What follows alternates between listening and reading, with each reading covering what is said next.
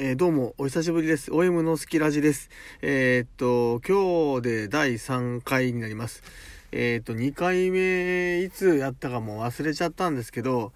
えっと、まあ、いいじゃないですか。3回目、急にやりたくなったんで、3回目します。前回なんか、3回目こんなことしたいなって言った気がするんですけど、いや、もうそれよりもちょっと話したいことがございまして、えっと、私、今、突然、急に、ちょっと、ある、歌手にハマっていましてですね、それがワルキューレっていうんですね。えー、っと、で、あんまり下調べしてません。えー、っと、もうほんとハマったばっかしなんですよ。なので、えー、っと、ハマったばっかしなんですけど、この3日間くらいで、え CD4 枚をダウンロード販売で買い、えブルーレイは買って、今朝届いてました。ちょっと見ました。もうマジ最高です。えー、っと、ちょっとここから Wikipedia を参照しながらお話しさせていただきたいと思うんですけども、えー、っと、ワルキューレは、えー、テレビアニメマクロスデルタかな？および、えー、関連作品に登場する架空の女性5人組音楽ユニット、または各キャラクターの声や歌を担当する、え女性声優、歌手ら5名による実在するグループである、キャッチフレーズは超時空ヴィーナス。ということらしいです。えっと、よくわかんないんですよ。僕もそのマクロスちょっとちゃんと見たことがなくて、で、テレビアニメに出てくる、えー、っと、テレビアニメの中のユニットが現実世界でも活動している。というようなニュアンスらしいです。で、僕が最初に出会ったと言いますか、まあ多分1週間くらい前かな、には YouTube を見てて、何の関連リンクだったか忘れたんですけれども、えー、っと、最初に見て、なんかその見た曲がもうほんと素晴らしくて、何があってですね、あのー、僕が最初見た時はなんか5人いるうちの、えー、っと、これも調べてないんでちょっともう許してほしいですけど、紫色のね、色の女の子が本当に歌が上手くて、で、なんか見たところによると、なんかまだ高校生ぐらいの子らしいんですよ。で、その子が歌うまい紫の子と、あと4人の、えっ、ー、と、黄色の人とね、赤の人と、えー、緑の人と、ピンクの人がいるんですけど、その、えっ、ー、と、紫の子以外の4人は、えあれなんです。あの、声優さんらしいんですね。で、えー、の4人は声優さんであり、劇中でも役の声をしながら歌も歌う。4人とも歌はめちゃくちゃうまいんですけども、その紫の女の子がもうなんか飛び抜けて僕の中では歌がうまいなって感じまして。でその子は、えー、っとマクロスの劇中では違う俳優さん声優さんが声をやってて歌の時だけその女の子が担当するという感じで、えー、他の4人は、えー、っとアニメのキャラクターの声も、え、歌を歌う時も、え同じ人なんですけどその紫の女の子だけは、え劇中で歌う歌う人と,、えーと、とキャラクターの声をする人が分かれていると、まあ、そういうことらしいんですね。まあ、その紫の女の子、えー、三雲さんって役、役名が三雲さんですかね。で、えっと、歌っておられる方が純奈さんっていう方らしいんですけど、まあもう本当に、ここ何年間で一番ガツンときました。マジで。で、その人の歌を聴いてる、横浜アリーナかなんかのライブをやっているのを、まあ、ニコニコ動画だったか YouTube かで見まして、もう本当に、まあ、楽曲も最高なんですけど、歌声、歌声がやばいっす。で、えっと、他のメンバーも最高で、赤色のフレイヤって役名だったと思うんですけど、フレイヤをやってる鈴木さん、鈴木みのりさんの声もすっごい好きで、そのまた、何て言うんですかね、その紫色の女の子の純奈ちゃんと、えー、赤い色の女の子の、えー、鈴木みのりさんはあの両方ともむちゃくちゃうまいんですけどうまいの系統がちょっと違うんですね。えー、っと純奈ちゃんはめちゃくちゃ若い女の子なんだけど高校生なんだけど超ハスキーな感じででみのりさんは多分今は多分22歳くらいだったと思うんですけど当時1920くらいですか？なんですけどむちゃくちゃ透き通る声質ででこの声質両方とも僕めっちゃ好きなんですけどこの声質のその違いでなおかつ好きな人が同じグループ内で存在していてハモったり歌いながら踊ったりしてる姿を見ましてこんなに幸せな映像はないなと。なんかね本当にテンションめちゃくちゃ上がってしまいまして。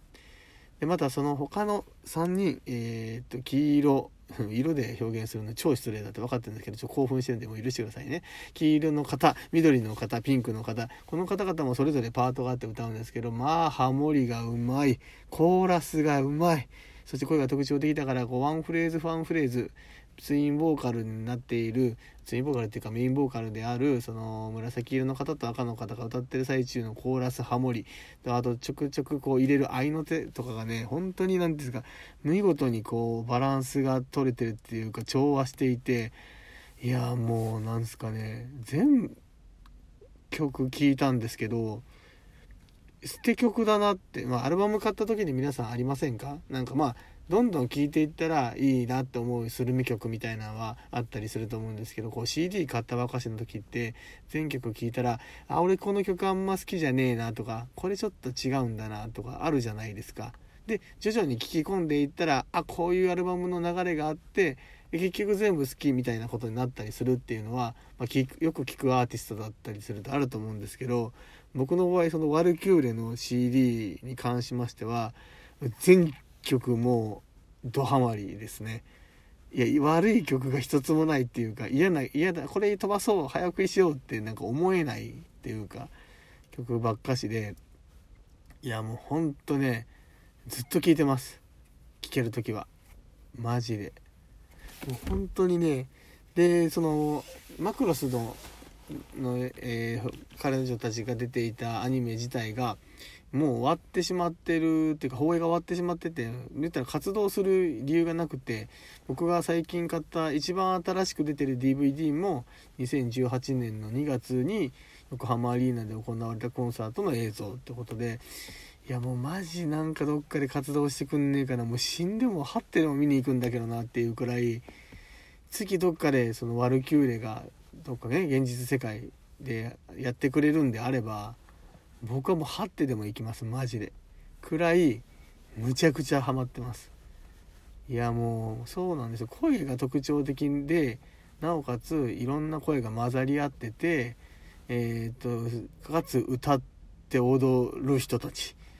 っていうのってアイドルに多いじゃないですか。だからだから多分僕はアイドルが好きだと思うんですけど前にお話ししたキュートもそんな感じで、ま声がそれぞれバラバラで特徴的でもちろん歌がうまくない子もいたりするんですけどそこのバランスとかユニゾンで歌った時の感じとかハモリとかコーラスとかなおかつ踊り、え歌いながら踊るっていう姿とかそういうところがすごい好きだったんだなっていうのをワルキューレが好きになったことによってキュートがなぜ好きだったのかっていうのももういやなんですかさらに明確に見えてきたしでこの間に1年くらい前かな僕このワルキューレの前に激ハマりしたグループがあって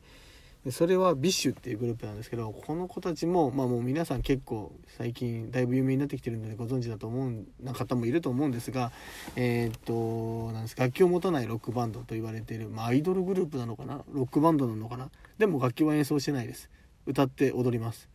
でそこもやっぱ「千と千尋チッチ」っていうことアイナ・ジ・エンドっていう、まあ、ツインボーカルっ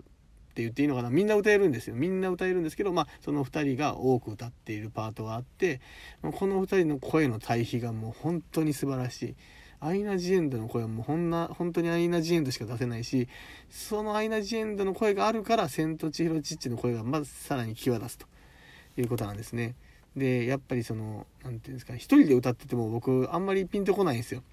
千尋ちゃんにしてもそのアイナちゃんにしても1人ずつ歌ってても好きだけどああうまいなとかいいなって思うくらいだしキュートに関してもそうで、えー、っとよく歌ってた鈴木愛理とか、えー、岡市里とか、えー、好きなんだけど1人で1曲丸々歌われてもああいいなくらいで終わっちゃうんですね。やっぱそういう声質の違う、えー、っと女の子たちがこう混ざるように歌うそして踊りながらっていうのがどうも好きなようで。だから BiSH なんかもう本当にそれこそ全メンバーの声がバラバラでもう本当にいろんな色合いっていうか声色を聞かせてくれるグループなのでまあ聴いてて飽きない。で楽曲も素晴らしい曲が多いので何て言うんですか本当聴いてて幸せな気持ちになりますよね。なのでだから何が言いたいかというと僕はそういうなんか声に僕声に特徴があってというとあれですけど僕はそういうなんか声に特徴があるえー、ボーカルの人が好きだということとでそれが複数いればあの混ざり合って1曲の中で歌ってくれてるとよりテンションが上がりなおかつ踊ってくれてるともう視覚としても楽しめるので最高にいいということが分かったというそのワルクーレを好きになって自分の好きなパターンが見えてきたということでございます。はい、いやほんとねあの人に好きなものを押し付けるつもりはないんですけどキュートも BiSH もまあ何ですか、まあ、℃-ute はもう解散しちゃったし BiSH はもう別に何も言わなくてももうどんどん売れていくと思うんですよこの先。むっちゃ素晴らしいグループなんでね。でワルキューレも活動してないからあれなんだけどどうかこの俺がテンション上がっている様このワルキューレの凄さっていうのをどうか分かってほしい。えっ、と僕が聞いて僕のラジオ聞いてくれる方にはやっぱももクロちゃんのファンの方も多いと思うんですけどあの5人の時のももクロちゃんと同じカラーリングなんですねメンバーカラーが。赤黄色緑、えー、ピンク紫かな、うん、この5人なんでちょっとそこそれがしか共通点ねえけどな、えー、あ女の子グループでアイドルだよっていうところへんはあるかもしれないけどっていう人たちにもちょっとねももクロのまた全力ってこのあのハイパフォーマンスなのとはまた違う種類の声優さんとしての役割を持ちながらのアイドルとしてのあの全力感っていうのはちょっとまた違う種類のものがあると思うんでワルキューレも聞いてほしいなって思う感じです。これでワルキューレ流行ったらいいなって思ってます。というわけでですね今回はえー、OM があまりにも興奮しすぎて置き去りにしたラジオトークをですねワルキューレで復刻ということでテンション上がりすぎてお話しさせていただきました。あ時間がない、うん、またテンション上がることあったらやります。ではまたお会いしましょう。さようなら。ありがとうございます。